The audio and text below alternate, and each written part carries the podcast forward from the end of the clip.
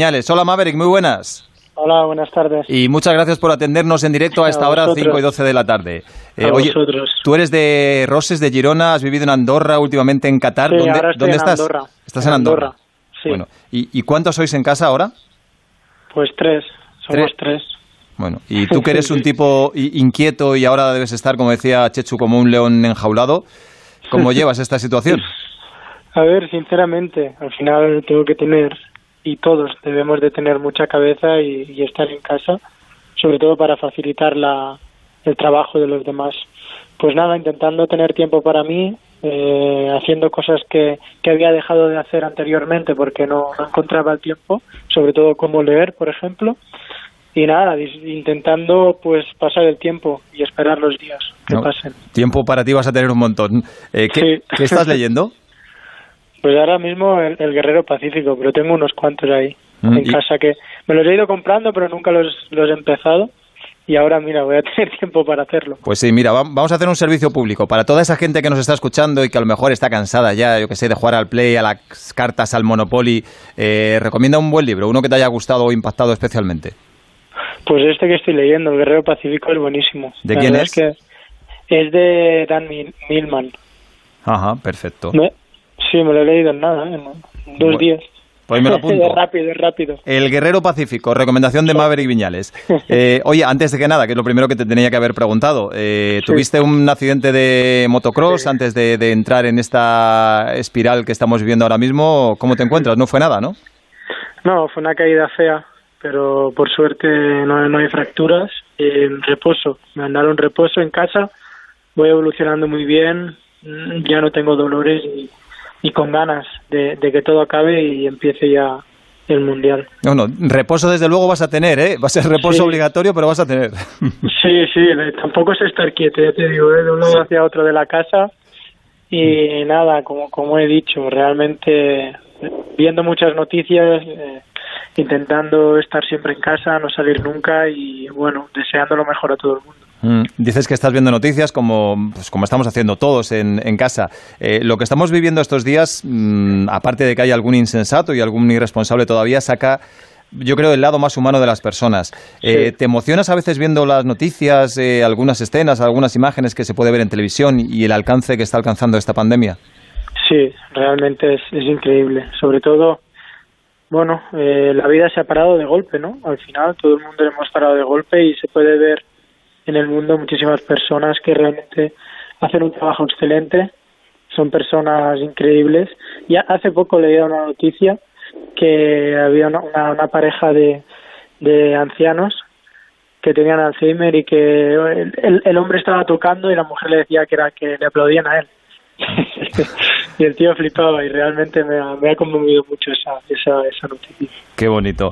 Oye, eh, aunque ahora sea lo de menos, eh, porque lo deportivo yo creo que nos queda todavía muy lejos, mm, este parón está claro que te perjudica porque estabas de lujo. Supongo que eh, en tu mente mm, lo que ahora tienes en, en la cabeza es volver igual que estabas antes, ¿no? Que eso tiene que ser un reto, un desafío para ti.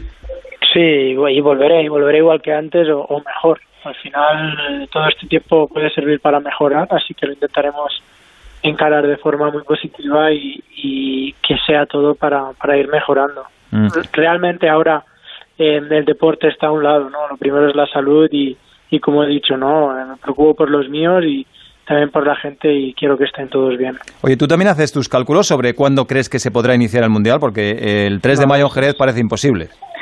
Es complicado, es complicado. Eh, no lo sé, realmente no lo sé, ya te digo. Eh, yo lo veo muy complicado en Jerez. Yo no voy a decir imposible, pero casi casi. Eh, espera, Dilo, porque dilo, mira, David, yo creo que es imposible. ¿eh? Sí, sí, yo creo que es imposible también, pero bueno, aquí tenemos un, un encargado que se llama Oscar Langa, que es el, el responsable de Onda Cero para recomponer el puzzle. Debería ser incluso consultor estrella de Ezpeleta. Hola Langa, muy buenas.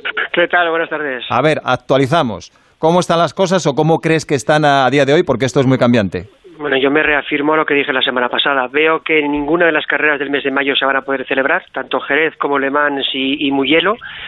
Rezaría, eh, o creo que todo el mundo nos diríamos con un canto a los dientes en que el Mundial pudiera comenzar en Montmeló el 7 de junio, porque la siguiente ya sería el 21 en San Sergio en Alemania. Entonces, a partir de ahí ya sí que tendríamos bastantes problemas para hacer el calendario. Creo que la opción es empezar en Montmeló, y yo creo que sería una muy buena noticia. Eh, en el parón de julio que tenemos desde lo que es el Gran Premio de, de, Finlandia hasta el 9 de agosto, meter ahí alguna, pasar Jerez a septiembre y así podríamos un poco completar todo el puzzle, porque de lo contrario ya, si empezáramos más tarde, tendríamos que cambiar la gira asiática a diciembre, que es otra opción, y meter ahí las carreras de Europa que faltan. No sé si Maverick eh, está un poco de acuerdo conmigo en todo esto que digo. Tú firmarías que te llevara yogures para Bomelo, ¿verdad, Maverick? Sí, porque están buenísimos. Se disfrutan. Pero, ¿y tú, tú, crees que podríamos correr en enero o febrero del año que viene también para cerrar el campeonato? yo veo más fácil que la gira asiática se pueda pasar a diciembre. Cuidado, esto ya es opinión, ¿eh? eh opinión que sí. lo, he hablado con gente de Dorna, pero porque además ten en cuenta que Tailandia, Australia y Malasia, por el clima que tienen, allí se podría celebrar las carreras. Entonces en octubre Ah, se podría meter. Europa. Exactamente, y en, el parón de julio. Yo es el parón que veo en caso de que empezáramos muy tarde, que visto lo visto, vete a saber cuándo vamos a comenzar. Yo firmaría empezar en Momelo, pero igual nos tenemos que ir incluso al mes de julio. ¿eh? ¿Has visto, Langa, el, caché que has adquirido? ¿eh? Que te preguntan Maverick como si fueras el gran jefe.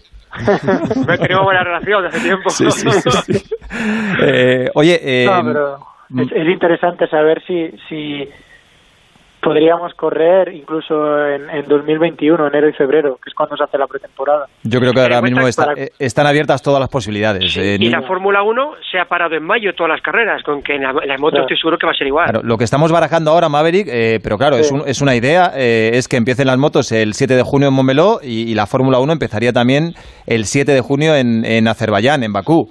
Pero repito, eh, hoy nos han dicho que son 15 días más de cuarentena y vete a saber mm, cuánto tiempo al final tenemos que estar en casa. Sí, hasta que no pare, hasta que no pare la curva de, los casos no. Sí. No sabrá nada. Eh, eh, oye, en cualquier caso, tu objetivo este año, porque te he visto más ambicioso que nunca, queden al final las carreras que queden en el calendario, ¿es ganar el Mundial? ¿A priori no te conformas con menos? Sí, ese es el principal objetivo. Al final, cuando estar en Yamaha oficial es, es lo que se te pide. Así que vamos a tope por ello. Oye, y hablando de Yamaha, tú estás convencido que eh, lo deberían tener, pero ¿crees que en el equipo tiene muy claro que el número uno del equipo eres tú por delante de Valentino? Mira, si te soy sincero, este, este año y, el año pasado lo, lo, encaré muy diferente. Lo encaré en hacer mi trabajo, en intentar sacar lo mejor de mí y dar las indicaciones más precisas y, y correctas a Yamaha. Yo creo que ese es, es mi trabajo, independientemente de si hay un número uno en el equipo mi trabajo es ese, llevar la moto al, máximo e intentarla subir a, lo más alto del cajón. Rafa. Maverick, ¿cómo, cómo está siendo, eh, cómo es, eh, digamos, el día de entrenamiento? ¿Qué podéis hacer? ¿Qué, qué haces tú como, como, piloto en un día, en un día como los que estamos viviendo ahora? Pues mira, al final, ya te digo, estoy aprovechando ahora para hacer, para hacer un parón físico, para, para relajarme, para recuperar todo toda la destreza que había hecho en el mes de enero y febrero para, para prepararme para la temporada. Así que de momento estoy descansando, poca cosa hacer. ¿Hacéis simulador? ¿Hacéis carreras eh, también entre, entre, entre pilotos? Eh? no, no, no, no, no hay, de moto no es, no es tan preciso el simulador como, como en la Fórmula 1, ni tampoco puedes manejar tú la moto, entonces no, no tenemos ningún simulador. Lo que sí que hago, juego a la, a la PS4, al, al GP, que además me encanta, juego bastante y ya te digo, pasar tiempo conmigo mismo, con, con la gente que tengo aquí en casa y poca cosa más. He ordenado ya la casa la última, 20 veces. Sí, la última que te quiero hacer yo es eh, sobre la figura de, de Cuartararo, ¿no? El que conoces muy bien, de, sois prácticamente, habéis vivido muchísimas cosas juntos en cuanto a, rivales eh, y ahora eh, cuando mucha gente ya veía a Cuartararo que, que, parecía que se había salido un poco del perfil ese de piloto que podía aspirar a todo en el, en el mundo de las motos, ha vuelto y ha vuelto además con mucha fuerza. Eh, el año que viene va a ser tu compañero, eh, vais a estar ahí. ¿Le ves como casi ahí sí que vas a ver el, como un rival de futuro? ¿Tú crees que vais a marcar una época? Pues estaría genial, estaría genial que, que tener un piloto rápido en el equipo, muy rápido. Yo creo que, eso es importante para tener dos, dos cartas, ¿no? Porque al final eh, uno no está perfecto de 20 o 21 carreras. Si tu compañero en esa carrera está perfecto, realmente puedes coger información de él. Y también cuando hay dos, dos pilotos que van en la misma línea como estos años con, con Valentino, pues te vas apretando y la moto va evolucionando y va yendo a mejor. Yo creo que es muy interesante para Yamaha, pero por otra parte a mí con Valentino estaba, estaba muy bien, realmente me, me, me, ha, me ha ayudado a aprender muchísimo. Mm. Así que también para mí es una lástima ¿no? Que, que no continúe en el equipo de fábrica. Maverick, me ha encantado una frase que, has dicho que es eh, estoy aprovechando para pasar más tiempo conmigo mismo, que es algo que puede resultar raro, pero a veces necesitamos. Y, lo de ordenar la casa, ¿cuántas veces eh, has cambiado ya a las cosas del sitio y has limpiado? Muchísimas, muchas. Oye, a mí, a mí ayer, a mí ayer me tocó, me tocó eh, lo de ordenar armarios. O sea, es, es una tarea que si no la has hecho en los últimos años puede estar, yo creo, al nivel de dureza de un triatlón, ¿eh? Eh, increíble. Yo tenía ahí ropa que decía, ostras, no sabía ni que, ni que la tenía. Digo, no me la he puesto nunca, la tengo nueva, macho. Sí, sí. Y haces tres montones. O sea, lo que te vale, lo que no te vale y lo que tienes duda. y, correcto. y cada prenda que coges dices, ¿dónde lo pongo? ya ves. No, no, realmente cuando he hecho limpieza de la casa digo, ostras, mira esto que lo buscaba tanto, aquí está. me, me, salió una foto de la primera comunión, no te digo más. Langa. Sí, no, Maverick, eh, vamos a ir un poco también con lo deportivo, ya que hemos hablado de, tantas cosas. Eh, al parecer la Yamaha es por fin esa moto que querías, los neumáticos Michelin parece que también se adaptan muy bien a, a lo que es la moto y tu estilo de pilotaje. Cuéntanos un poquito qué sensaciones tienes con la moto y, sobre todo, vas a por el Mundial sí o sí, ¿no?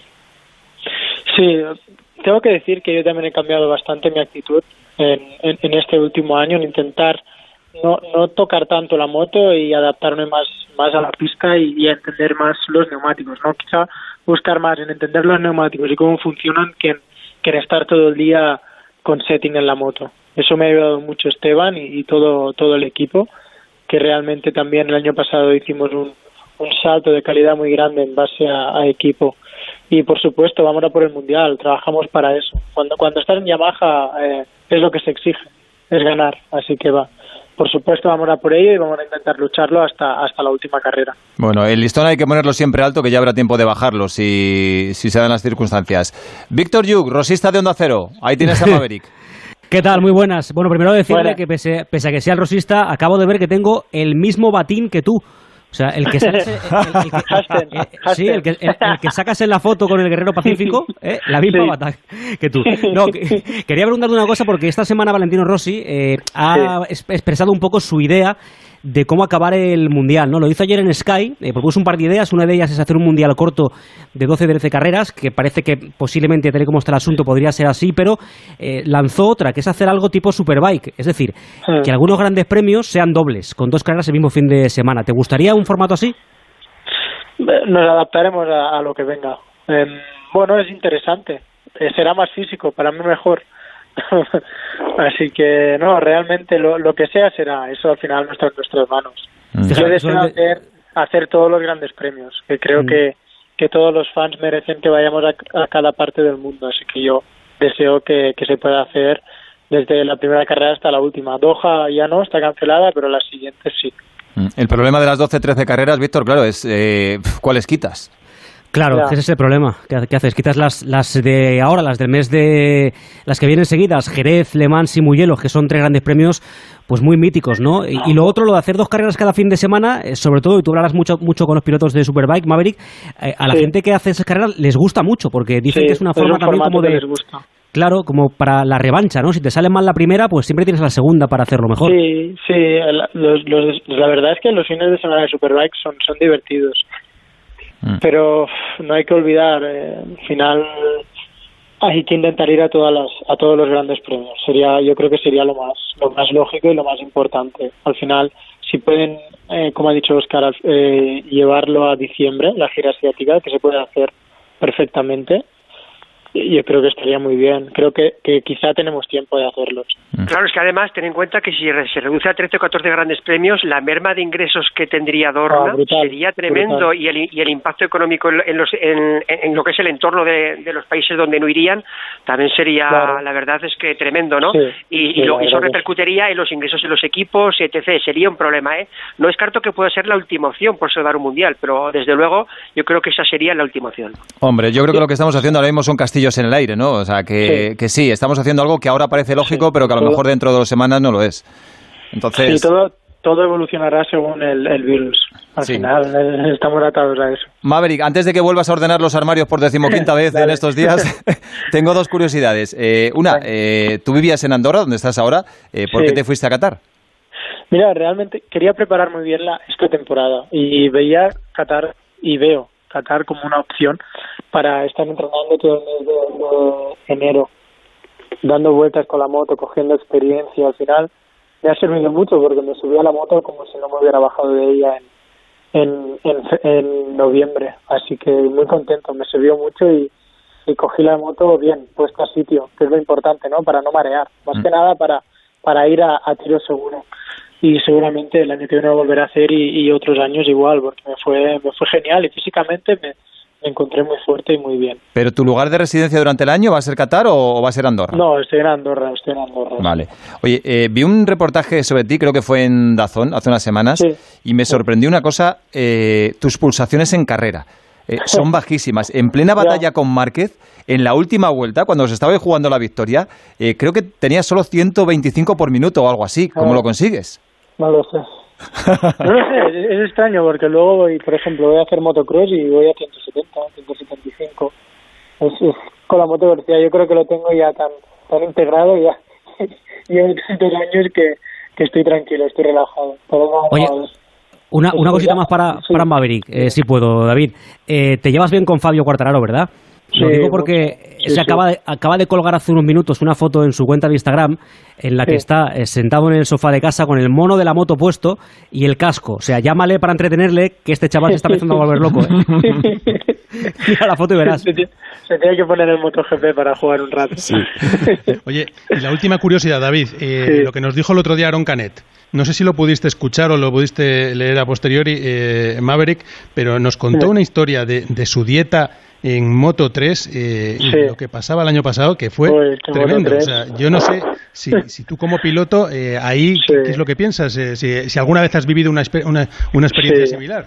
A ver, explica, explícame. mira, no, nos dijo, entre otras cosas, nos dijo Aaron Canet que llegó a tal punto que no podía dormir del hambre que tenía. Eh, que, no, no, que llegaron a decirle un, un nutricionista que, que podría entrar en coma.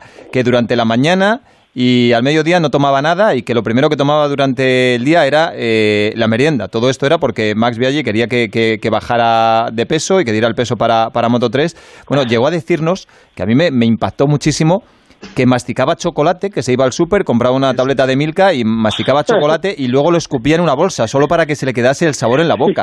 es tremendo, ¿eh? está un poco, está un poco para allá también, Aaron, ¿no? A ver, no, no, no, he ido a esos extremos. ¿eh? Por suerte, siempre he pesado bastante poco. Pero sí que en Moto 3 llevaba una dieta a raja tabla, todo pesado y, y la cantidad suficiente para tener energía y aguantar la carrera a mis mejores condiciones. Mm. Oye, la última, Maverick. Eh, creo que últimamente vas a un tatuaje por año, aproximadamente. Sí. Eh, ¿Has pensado ya el que te vas a hacer cuando seas campeón del mundo? El coronavirus. en el pecho. Sí, pero ¿sabes qué será o no se puede decir? Eh, no lo sé, no, no lo he pensado todavía. Bueno, tiene que ser algo importante, ¿no? Sí, será algo chulo, será algo chulo. Bueno, oye Maverick, que muchísimas gracias por habernos atendido, que ha sido un lujo y nos quedamos con tu recomendación, El Guerrero Pacífico de Dan Milman para estos días. Ya iré subiendo alguno más, si, si leo alguno. Bueno, pues igual que tiene un consultorio Oscar Langa para las fechas del Mundial de Motos, el de Maverick Viñales va, a ser de lectura, eso es. Un abrazo, Maverick, muchas gracias. Gracias a todos, un abrazo Hasta luego. y a todas las personas que están que están ayudando en este momento, que realmente son, son ellos los héroes. Sobre todo y ante todo eso. Gracias. gracias. Hasta luego, Langa Yuk. Adiós, adiós. A seguir en casa, ¿eh? En Onda Cero. Radio Estadio del Motor.